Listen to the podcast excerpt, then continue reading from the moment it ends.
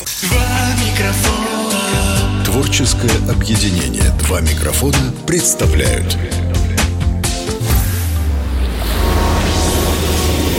Крупная рыба. Чистый вкус южной жизни. Южной жизни. Привет, это морелюбивая Инна Нестерова. Сегодня я не винотерии. На берегу нашего любимого Черного моря уютно расположился греческий дом Яниса Дмитриева. Этот живописный коттедж, окруженный цветущей зеленью и инжиром, словно вырвался из страниц сказок. Внутри дома царит уют и тепло.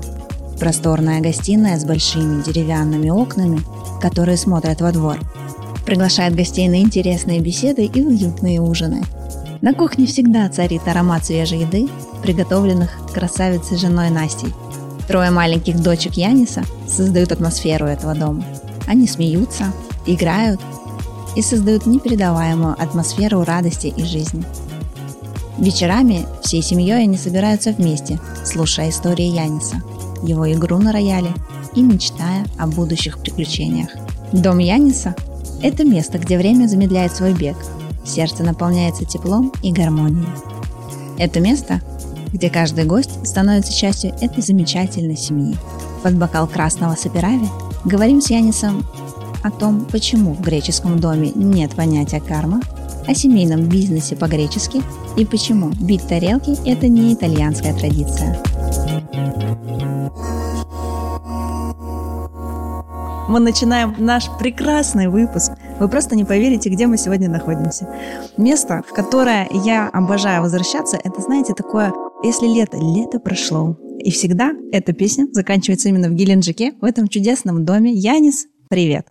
Добрый вечер. Да, Янис Дмитриев, но тебя я узнала не так. Начну, наверное, с истории, знаешь, со своей. Вот пока мы тут собирались, бегали дети, у нас на столе стоит сейчас вино Нестеров, Сапирави, вкуснейшее. Моя шарлотка яблочная, которую я пеку второй раз в своей жизни. Невероятно вкусная, я добавлю. Да, вот ты нам наиграл пару нот, и вот именно с этого и началось. Просто ты даже не представляешь, когда я приехала два года назад, три. Был день рождения моей подруги, она пригласила в гости, и вот а, мы заходили в ваш двор уютнейший, и ты играл на пианино, как правильно там, это ж разные еще названия. Фортепиано, пианино. Фортепиано. И нас угостили чаем, дали какое-то сумасшедшее вкусное варенье. Это, по-моему, были... Я тебе рассказывала, что там... Это ореховое варенье. было. Орехово, из грецкого ореха, да. Да. это такое наше южное. И насколько я удивилась, какие бывают гостеприимные вообще люди у нас на Кубани. Теперь уже могу сказать, у нас. А меня так обижает эта фраза. У нас на Кубани? Удивляются, А. что есть на Кубани гостеприимные люди. Их очень много. Вот знаешь, именно об этом я хочу с тобой сегодня поговорить. Вообще на этом подкасте мы часто говорим о вине, о еде черноморской, о этом сочетании этих двух продуктов. Но еще и о южной жизни, и мне кажется, ты яркий представитель этого направления. Поэтому я хочу у тебя сегодня расспросить, у меня куча вопросов за три года накопилось. Ну давай, наверное, начнем с того, что немножко поучим греческий. Икос, Танас. Танас. Супер. Что это означает, название этого чудеснейшего места? А, История названия, честно говоря, она связана с нашими гостями. Это наши друзья, причем они были такими же туристами, как и вы в нашем доме, которые, попадая в наш дом, становятся нашими друзьями.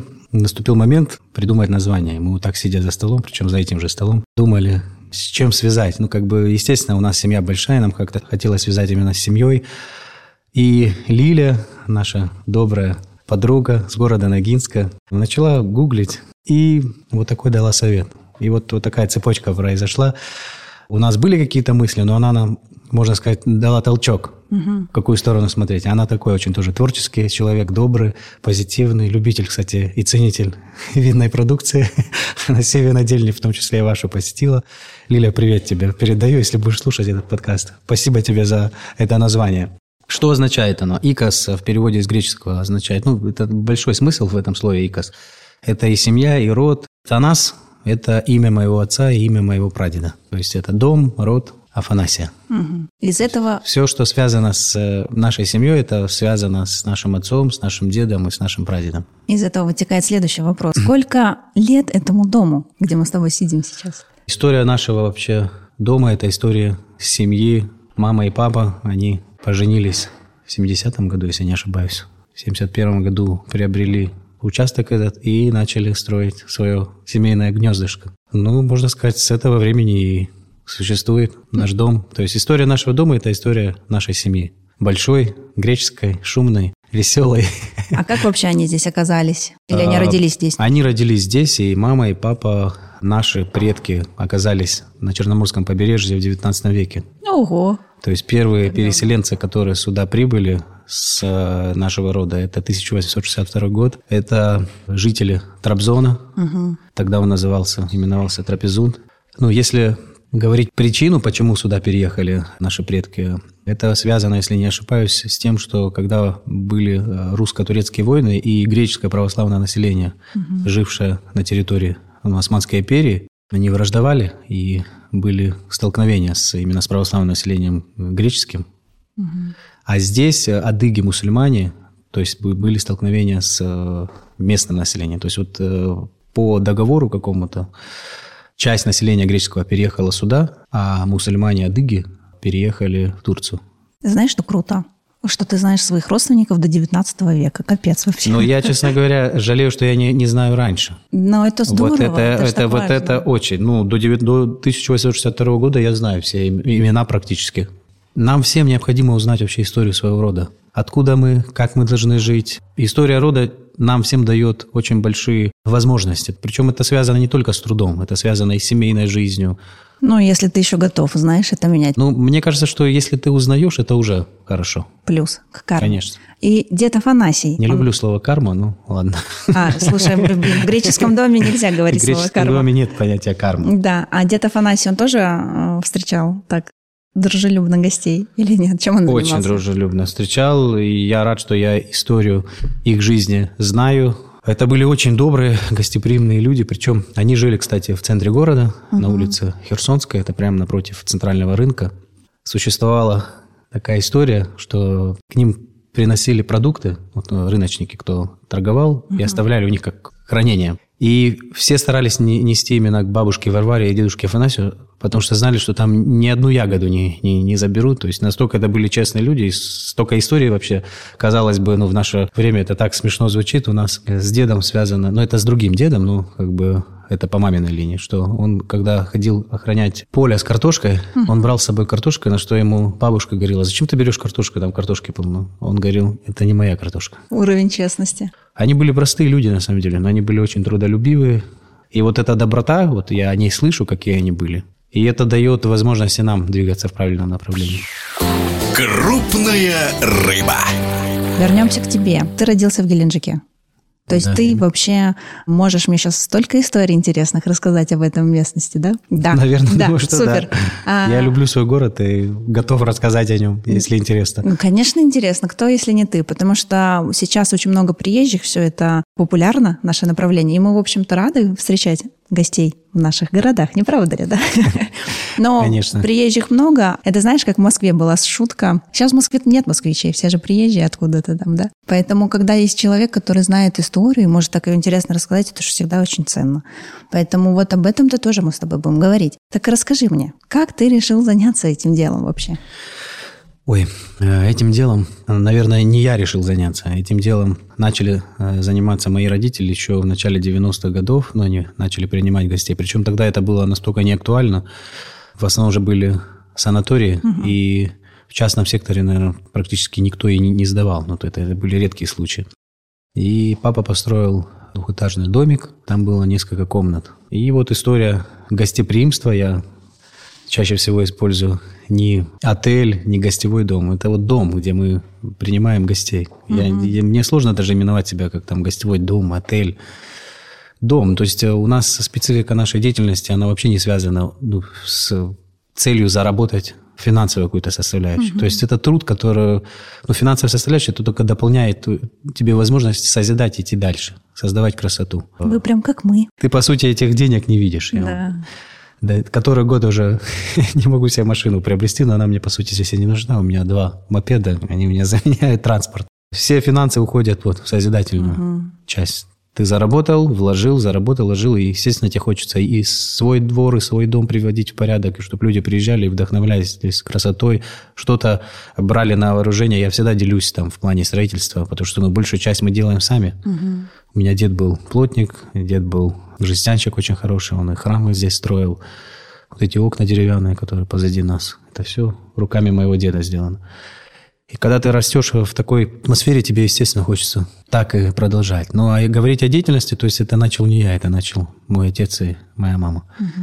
Отец э, работал, и мама работала. Мама у меня закончила Плехановский университет, ну, имела хорошее образование по тем временам. Работала в ГОР ОНО, в отделе образования. И говоря вот о семейном союзе, насколько здорово, когда муж и жена понимают, что им нужно вместе что-то делать. Ну, сейчас же как? Друг другу не мешать. Угу. А у мамы с папой наоборот был момент, что они хотели что-то делать вместе. Я, ну, как бы именно с этим связываю всю нашу деятельность, потому что, ну, по-другому, без вот такой любви, без вот такого устремления, ну, вперед вместе, ничего не происходит. Почему мы так часто а, любим говорить о тех ресторанах, где есть хозяин? Люди идут на людей, это вообще, я так всегда тоже считаю, и ты знаешь, вот это ваша любовь и семейная история, это так чувствуется, как только ты пересекаешь порог белого забора на который стоит ориентироваться по улице Кубанской.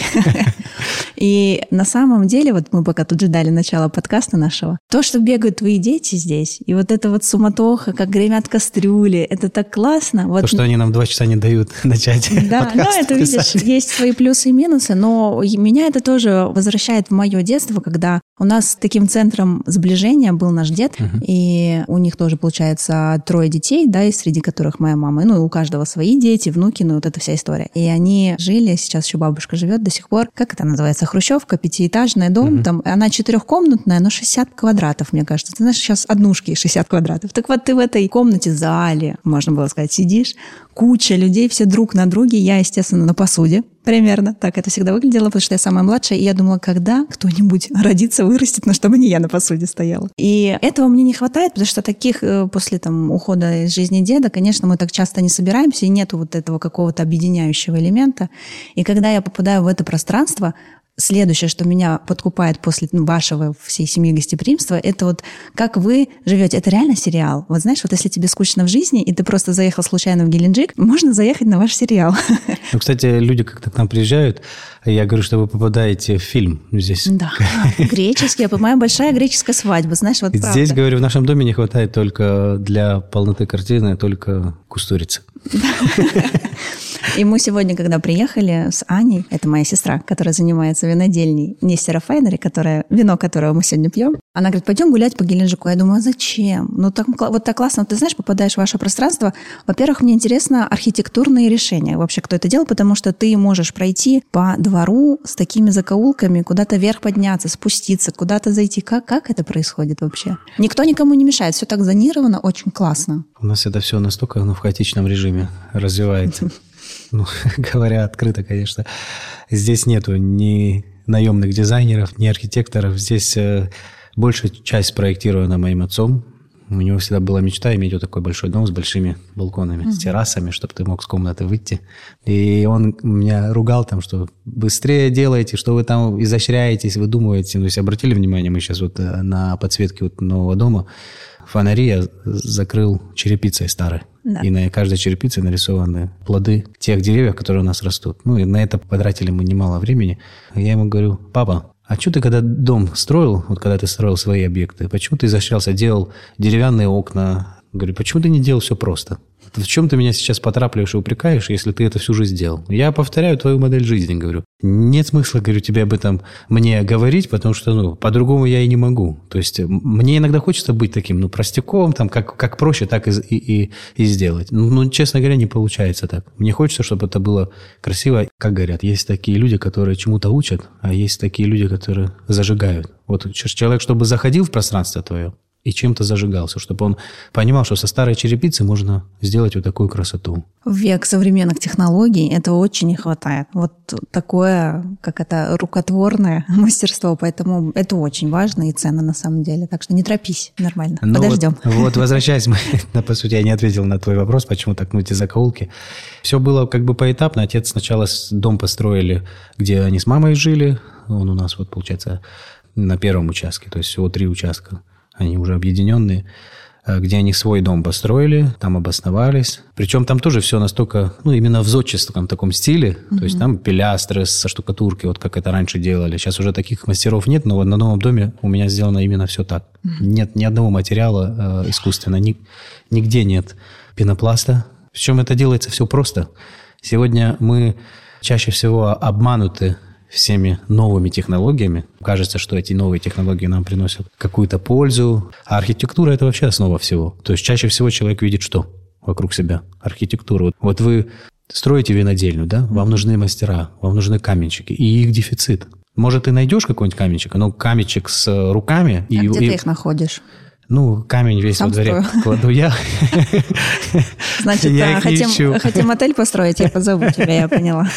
Это, кстати, ну, смешно звучит, но как у меня папа говорит, но самая лучшая работа – это работа пастуха. А вот я, когда камень кладу, у меня прям вот какое-то успокоение происходит.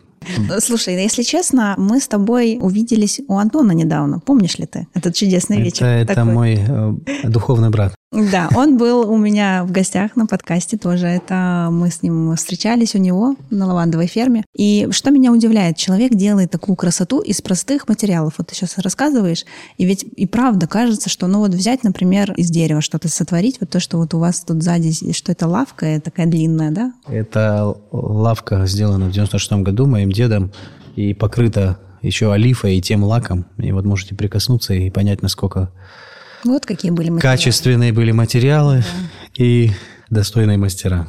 Деда нету, а лавка существует по сей день, и Какая окна, и двери. Крупная рыба. Скажи, сколько у вас вообще номеров? И как сложно или тяжело бронировать, есть ли высокий сезон, низкий, когда лучше к вам в гости приехать? У нас в доме получается 20 номеров плюс апартаменты. А бронировать, честно говоря, лучше всегда заранее. У нас по большому счету и сайта так, как такового нет. В большей степени происходит такой эффект сарафанного радио. Человек приехал, порекомендовал, и мне кажется, даже так и лучше, потому что когда ты видишь человека, который приехал, и он может порекомендовать, естественно, такой происходит процесс однообразия вот ментальности, кто к тебе приезжает. И многие приезжают, говорят, ой, у вас так ну, как-то все спокойно, тихо. Ну, за счет этого происходит такая некая фильтрация. То есть проезжают люди, которые понимают, что такое отдых. Ну, правильный отдых, без шума. Ну, бывают, конечно, компании шумные, но со всеми мне приходится, ну, вот именно с шумными, которые приезжают, и в первый день у них происходит ожог кожи, состояние плавно перетекает из трезвого в нетрезвого, не понимают, что отдых – это совсем не про это Да. Отдых, и тем более, когда приезжают к нам домой, я как бы хочу, чтобы человек, который переступает порог нашего дома, понимал, что здесь происходит вообще, куда он попал. То есть он попадает в семейное пространство, он попадает в двор, где растут многолетние деревья плодовые, он этот плод может сорвать, он может спросить вообще, кто посадил это дерево, кто за ним ухаживает. И если этот человек умеет с самого начала разглядеть, меня лично это очень радует. Если приезжает другой человек, у меня даже в этом году был случай, приехала компания такая шумная, веселая, прекрасные ребята, просто как бы понимание отдыха началось не так, как, как должно начинаться. И я с ними сел, буквально час пообщался. На второй день они уже, Спокойно. они уже отдыхали по законам нашего дома. Супер, Не, не потому, что я ну, пытался навязать, просто мне хочется тоже поделиться энергией нашего дома. То есть, если у человека есть желание покуражить, там, напиться, ну, то есть есть куча объектов, которые можно просто снять, и никто тебе не будет. Ни хозяин подходить, ни соседи. Снимайте и отдыхайте. У нас чуть-чуть отдых про другое. Вы попадаете в семью, вы попадаете в дом, где есть определенные правила, такие семейные. Вот это, знаешь, важные слова, что у вас свои правила, и ты об этом говоришь, и классно, что гости это слышат, потому что почему-то воспринимают многие туристы, приезжая к нам в край, что ну, это такая история, знаешь, там они на одну из виноделин заехали, там мне собственник рассказывал. Достали мангал, стали, значит, готовиться к шашлыкам. Он подходит и говорит, извините, это частная территория, ну и вообще-то винодельня, вы же с ума сошли? Они такие, а что такого? Ну, мы хотим отдохнуть, это все типа государственное, общее. Знаешь, ну, Антону, мне тоже Антон там супер истории эти рассказывает, что они приезжают и говорят, вот, за что они тут деньги берут за вход, а лаванда, типа государственные поля. Ну, знаешь, вот такие сумасшедшие какие-то истории. И когда ты говоришь, что вот есть правила, и надо их соблюдать, и мы не боимся это сказать, потому что, знаешь, вот в чем суть? Век современного гостя, когда они считают, что они все правы, Я так абсолютно не считаю. Ну, как вот знаешь, все учат, гость всегда прав. Надо вот обязательно там извиниться, поблагодарить, даже если ты как бы, собственно, прав, и это гость с ума сошел просто. Ну, так нельзя говорить, но, в общем, понимаешь, да? Не бояться потерять, что ли, гостя. Ну, то есть, если он твой, он тебя услышит, как в твоем случае, и на следующий день начнет себя хорошо да, вести. Поэтому, мне кажется, это важно. Границы. В нашем современном мире границы люди не умеют соблюдать. В нашем современном мире некоторые умеют соблюдать, а некоторые не умеют. Но здесь больше ответственность лежит на нас, кто предоставляет какой-то вид услуг, кто создает какой-то бизнес. Для меня, ну, многие из моих там знакомых, кто ведет также какой-то бизнес там подобный и, может быть, там, в другом направлении развивается. Кстати, на этот счет мы и с Антоном дискутировали. В отношении таких людей я понимаю, что человек, который не осознает, каким он должен быть в чужом пространстве – я, с одной стороны, этим людям даже сочувствую. Как знаете, есть история мной любимого Сократа, моего предка. Он же был очень такой мудрый, добрый человек, который как бы нес такую светлую проповедь. И его ученики ему в один прекрасный момент сказали, «Сократ, почему ты идешь по улице, и люди тебя оскорбляют, и ты им ничего не, не отвечаешь?» Он говорит, «Зачем я им буду что-то говорить? Я понимаю, что их не научили, как правильно». Вот человек, который приходит и пытается высказать какую-то претензию, нужно сначала понять структуру его судьбы, кто его воспитывал, в какой атмосфере он рос. То есть если человек вырос в атмосфере труда, любви, он никогда не сможет позволить себе там прийти и сказать, а это все там государственное. Mm-hmm. Он, он понимает, что это возделывается кем-то, даже если это государственное. То есть подойти и в первую очередь ну, спросить, возможно ли это. Это уже уровень культуры. Если это человек не делает, ну так просто ну, показатель его ну, бескультурия. А почему я говорю, что ответственность лежит на нас? Человек приезжает к тебе, и ты ни в коем случае не должен его даже взглядом и, и тоном унизить. Наоборот, подскажи ему, как лучше. А вопрос, исправится он и будет ли в дальнейшем делать так, как правильно, это уже на его ответственности. Да, конечно, бывают такие эпизоды, когда ты понимаешь, что лучше, чтобы человек вообще не находился здесь.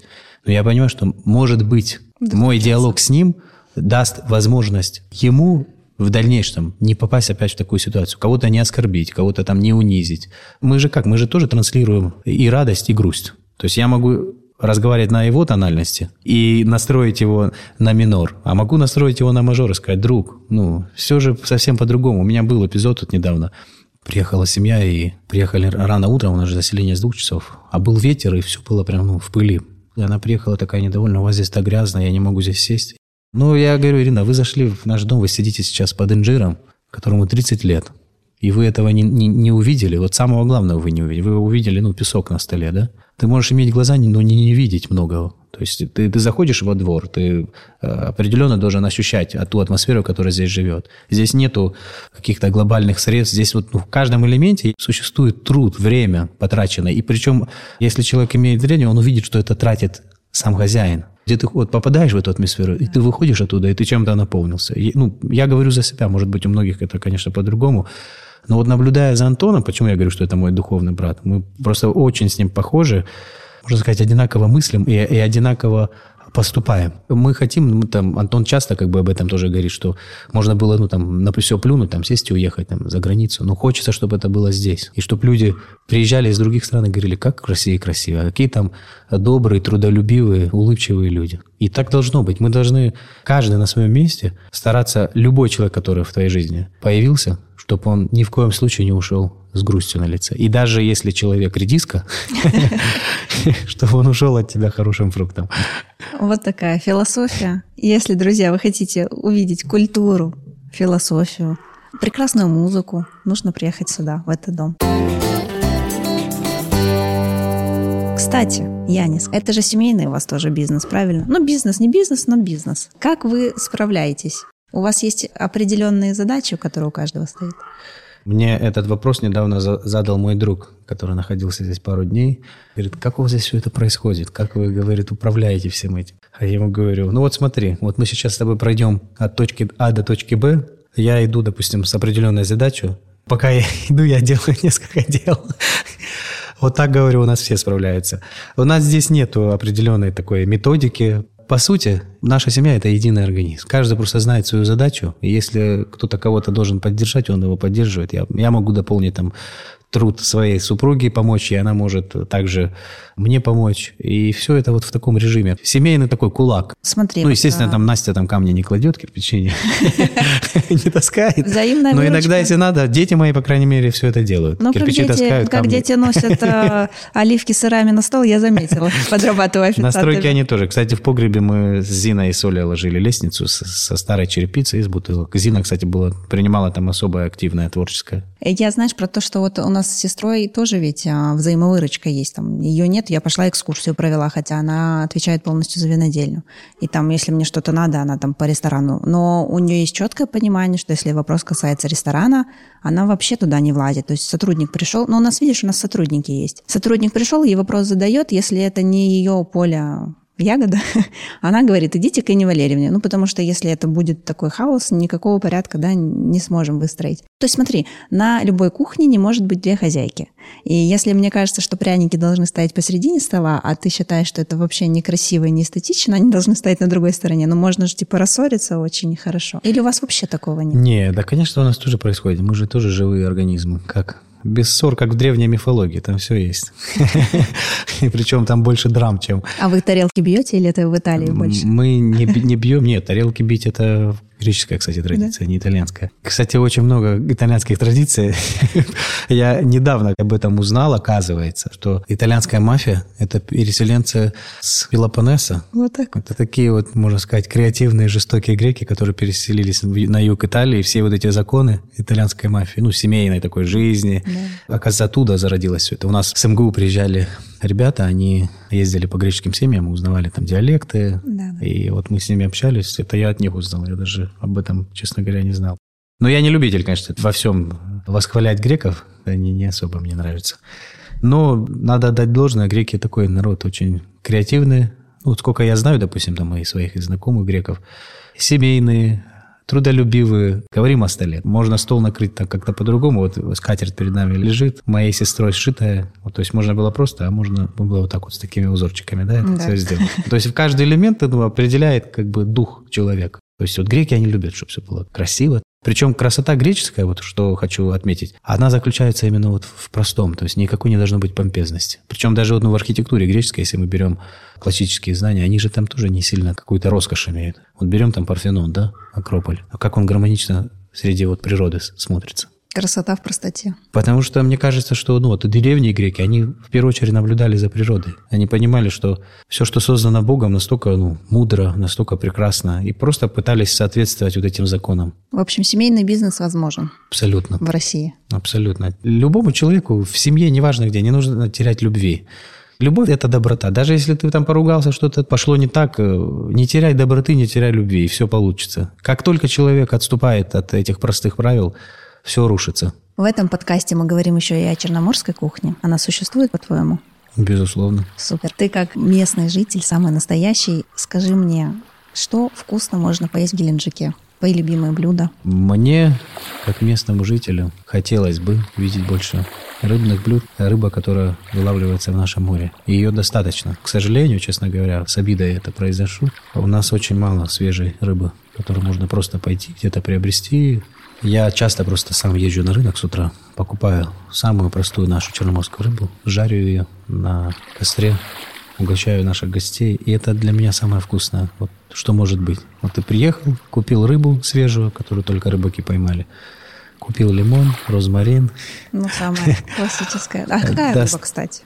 Ну, я люблю, честно говоря, это ставритку, барабульку, пеленгас, хамсу обожаю. То есть это такая рыба, которая, она, мне кажется, любому человеку понравится. Да, главное знать, как есть. Я не, не такой прям знаток чего-то изысканного. Мне чем проще кухня, тем она вкуснее. Вопрос вообще не в изыске. Вопрос, а если человек живет в Москве и слушает наш с тобой сейчас диалог, и уже думает, да, я хочу приехать к Янису в гости, чтобы ты порекомендовал, может, какие-то твои любимые места вкусные. Я бы порекомендовал, честно, вот, ну, из таких мест, где очень вкусно и очень атмосферно, это, ну, вот что первое приходит в мысли, это Кастальская купель.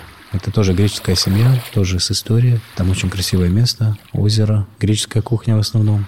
но она как раз-таки связана с рыбной продукцией. Ну и, кстати, там представлены очень интересные греческие блюда. Ну, для многих греческая кухня – это что, греческий салат, там, сувлаки. Но это далеко не все, на чем останавливается список.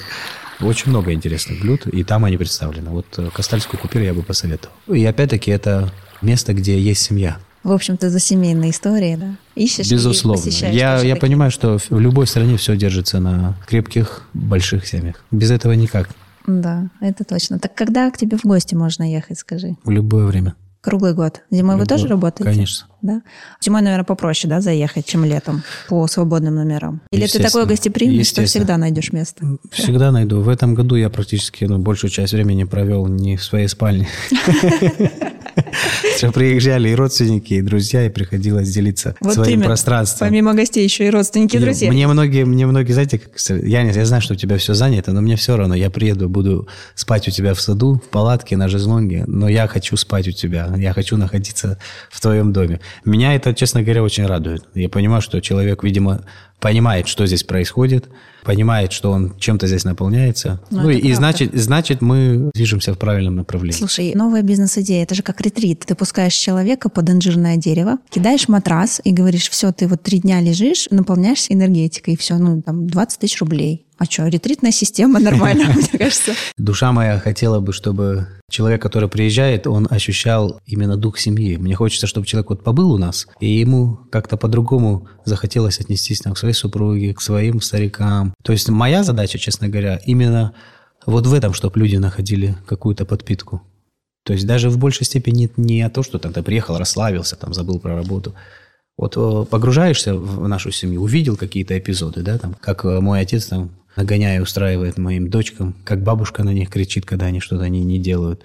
В этом во всем есть э, модель жизни. Если у какого-то человека ну, нету этого, ну, вот какие-то бы он зарисовки для себя сделал. И мне как бы все время хочется об этом только говорить. Глубокая философия Ну, у тебя. Конечно. То есть говорить там о- об отдыхе. Я даже вот э, и рекомендации, честно говоря, когда меня спрашивают, куда можно в Геленджике там поехать, какие экскурсии. Ну, первое, что я советую, это дом-музей Короленко. Приехать, посмотреть, как жили люди той эпохи, какой, у них был сад. Это не то, что мы сейчас пытаемся сделать. Одни и те же вот ландшафтные дизайны, где вот ну, все Везде ровно, подстрижено. Мне хочется увидеть осенью листья, которые... по- Мне хочется гнилое яблоко где-то увидеть на земле. Вот, вот там именно про это. А когда ты видишь, ну, заходишь в дом, там плиточка, все так выстрижено, туйки, и все такое, как будто, ну, полумертвое. И, и ты не видишь, ну, жизни. То есть мне вот хочется во всем видеть жизнь. Настоящий сад. Хотя я, будучи помоложе, тоже был такой максималист, и с папой на эту тему часто тоже спорил. Мне там хотелось газонами все сделать, там туи понасажать. А мне отец тогда говорил, ну да, да, сажай свою траву. Потом, когда, Поймешь. когда зима настанет, будешь есть эти колючки, есть свою траву. Ты посадил плодовое деревья, ты с ним живешь. Наступил момент собирать плоды. Вот я сейчас вот э, виноград растет у нас, но ты подходишь, мало того, что ты вкушаешь этот да, плод, ты видишь, как он растет, и обрываешь эти листья э, желтые, которые там не дают да, там, питания. И у тебя происходит процесс взаимодействия с природой. То есть ты гармонично ну, ухаживаешь за этим. Э, Хотелось бы, чтобы люди вот см- смотрели глубже. Не знаю, мне кажется, здоровому человеку, наоборот, ну, не хочется шума. Хочется живых таких, не то что конструктивных диалогов, хочется диалогов, где ты можешь извлечь какую-то истину. Сегодня очень философский диалог, вообще впервые, наверное, со мной, который произошел на этом подкасте. Скажи, а вот э, на тот концерт, который я попала, который, я так поняла, чисто был импровизацией, по-моему, кто-то к вам в гости тогда приехал, и вы решили организовать. Ты часто вообще устраиваешь, чтобы вот так э, гости вашего дома могли попасть? Это происходит практически каждый день. Стремлюсь, чтобы это было каждый день, и стремлюсь к тому, чтобы дом заполнялся музыкой, живым пением. В любом случае, приехало к тебе, допустим, там 10 человек. Один найдется, кто там умеет играть, кто умеет петь.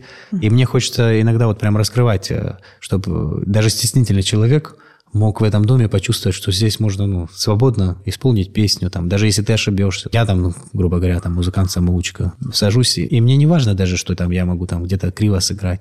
Мне главное, чтобы человек делился чем-то. И целью моей является, чтобы дом именно был вот в таком формате, чтобы он, он жил вот в таком формате, чтобы здесь всегда звучала музыка, чтобы здесь пели песни. Скажи, когда ты планируешь запускать строящийся отель? Ой, даст Бог в следующем году. Там сколько номеров будет? Восемь номеров. Всего лишь, такой он огромный, кажется. Просто у меня задача не создать здесь э, большое количество номеров, у меня задача, чтобы здесь было правильная атмосфера. Там большая площадь отведена для библиотеки, там будут книги, там будет рояль, там будет э, сувенирная ручная продукция. Ты туда поднялся, что-то можешь приобрести, ценное для себя, что не просто ты привез какой-то магнитик, а что ты привез, и оно у тебя хранится, и ты это можешь передавать своим детям, внукам. Вот каждый предмет, вот мы сейчас сидим здесь, здесь каждый предмет имеет определенную историю. Хочу, чтобы именно так было там. То есть ты строишь не еще 150 новых номеров, чтобы заселить и заработать деньги, Нет, а нет, привнести новую свою Нет. философию. Обалдеть, даже вот в этом. Круто. Спасибо. Я, как э, православный человек, мне хочется нести какую-то свою проповедь. Христос сказал же не только апостолам идите и проповедуйте. Задание дал всем людям, которые ну, пытаются идти правильным путем. Поэтому через свой труд мне хочется эту проповедь нести. Хочется, чтобы человек приезжал и как-то менял свою жизнь. Я сам, когда путешествую, я всегда выбираю такие места, где я эту энергию могу получить. Где наполняется. Последний раз вот мы ездили с семьей в Абхазию, нам посчастливилось познакомиться, причем случайно на рынке. Такой чудесная бабушка, она продавала специи, и у нее была написана табличка «Это варенье саличи». Саличи. Мы хотели купить мандарины, она говорит, да, у меня здесь, говорит, недалеко есть огород, там мандарины растут. И мы ее повезли, говорит, ну давайте там у вас и купим, что, сорвем. Она говорит, собрать вам только надо. И мы поехали, это мы жили в Гаграх, и мы ее забрали с рынка, поехали километров 40, наверное, как отсюда до Новороссийска. Да. Я когда увидел путь, который она проделывает каждый день, от федеральной трассы, от остановки, до ее дома, который там высоко, высоко в горах, ну, наверное, идти еще километра три. Ого. И она вот с этой корзинкой каждый день, ей уже там, ну, тогда было 87 лет, у нее было дерево посередине, орех. Под этим деревом стояла деревянная лавочка такая, и видно, что прям потертая, что она не просто стоит для красоты, что там люди сидят, они сидят под этим деревом. И И, она такая, ну, добрая, я зашел к ней в дом, смотрю, у нее там Евангелие, ну, и других книг больше и не было. И у нее такой сад, мандариновая такая роща, хурма росла спелая, такая красивая. Я там несколько фотографий с ней сделал, это просто, ну, это какая-то картина. Ну, вот об этом и хочу сказать, что когда я путешествую, мне везет именно на таких людей. Вот приехал туда, ты это увидел, ты это ощутил, ты проникся чем-то, и ты стал лучше. Какой человек таких людей притягивает чаще всего? В это как бы тоже я верю, что от тебя исходит, то тебе и приходит. Сто процентов. Друзья, чтобы становиться лучше, мы ждем вас с Янисом у нас в Краснодарском крае, особенно в Геленджике. Икос А, Танас. Спасибо тебе за этот диалог. Такой Вам спасибо, действительно ребята. наполниться, вдохновиться, пофилософствовать и выпить вкусного вина от Нестера Файнери. Да. Теперь мы ждем тебя в гости. Но мой бокал вина украла моя жена. Вот. И куда-то ушла. А знаешь, мы ждем тебя в гости, чтобы вы с женой смогли спокойно выпить вина без вот этой суматохи вашей. Мы обязательно к вам приедем. И меня, честно говоря, радует то, что вы там все вот объединились в одном таком пространстве. И все классные люди сосредоточены в одном месте. То есть можно заехать навестить и вас, потом Не на один день можно следом, приехать. следом при- приехать к Антону. Вам спасибо, ребята. Это хорошее, доброе дело вы делаете. Даже, можно сказать, с одной стороны, мне как-то и удивительно, что вы ко мне приехали и решили взять именно у меня интервью. Но я всегда готов поделиться чем-то пережитым своим, как говорится, опытом жизни, чем-то ну, полезным. Всегда хочется делиться с людьми. Особенно с добрыми людьми, которые понимают, что такое труд, что такое развитие, созидание. Мы все должны быть направлены в сторону добра, созидания, чтобы в нашей стране было как можно больше достойных мест, куда любой человек с семьей либо один приедет и получит ту энергию, которую должен человек получать. Абсолютно. До встречи. Всего доброго. Я рыбу приехал ловить, понимаешь? Большую такую, большую рыбу, понимаешь? Крупная рыба.